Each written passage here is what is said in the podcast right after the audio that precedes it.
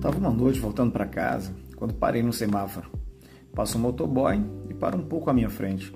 De repente, ele puxa a moto para trás, encosta no meu carro e diz: E aí, mano, esse cheiro todo é você?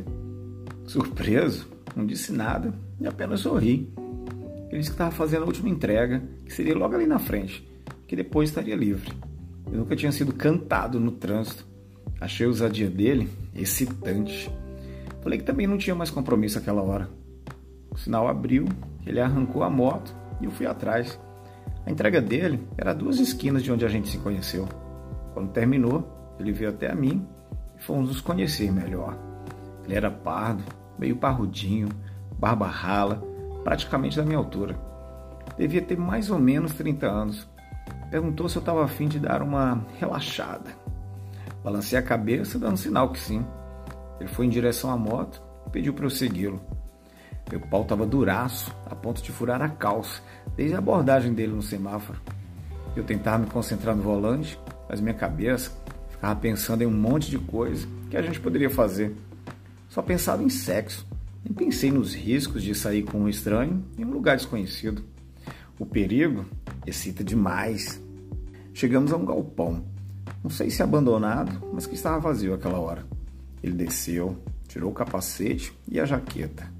Dá para ver o cabelo desalinhado. Sem as luvas, pude notar as mãos firmes e grossas. Desci do carro, logo ele me agarrou e me beijou. Beijava bem o motoboy. Todo afoito, foi tirando minha camisa e a jogando no chão. Parecia querer me devorar com a boca. Senti a língua dele roçando meu corpo. Os chupões no pescoço, no peito, na barriga.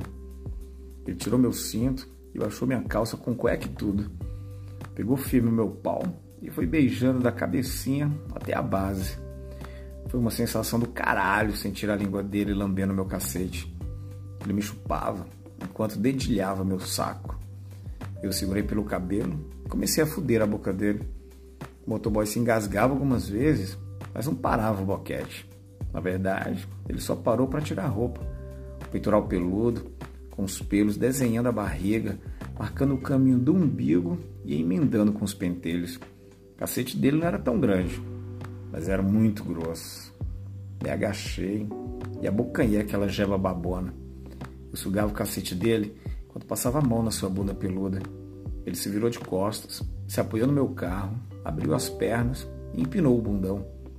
Dei umas cuspidas no rabo dele e enfiei um dedinho. Motoboy gemia, se esfregando no carro. Eu me levantei, peguei pela cintura e enfiei a rola no rabo dele.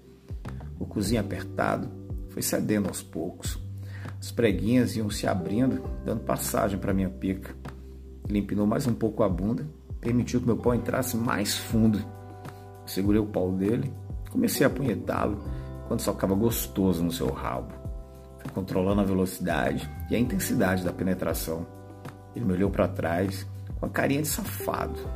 Sem parar de meter, dei um beijão daqueles na boca dele. Ele se rendeu todo. Fui deslizando as mãos pelo carro, abaixando o corpo até ficar praticamente de quatro. Eu puxei pela cintura e meti cada vez mais forte e mais rápido. A cabeça dele balançava no vai e vem de nossos corpos. Voltei a punhetá-lo novamente. O pau dele parecia estar mais firme ainda. Os gemidos foram ficando mais intensos, ritmados. Meu pau entrava com vontade no rabo dele. A intensidade estava tão forte que gozei. Sentindo minha porra invadir o corpo dele, o motoboy também gozou. A porra explodiu na lataria do meu carro. Ele tentou ficar em pé, mas de pernas bambas quase caiu. Eu o segurei, o abracei e voltamos a nos beijar. Os corpos suados grudavam um no outro. Ele disse que meu cheiro, combinado com o de porra, foi a melhor experiência sensorial que ele teve na vida. Não segurei a gargalhada, me vesti e voltei para casa.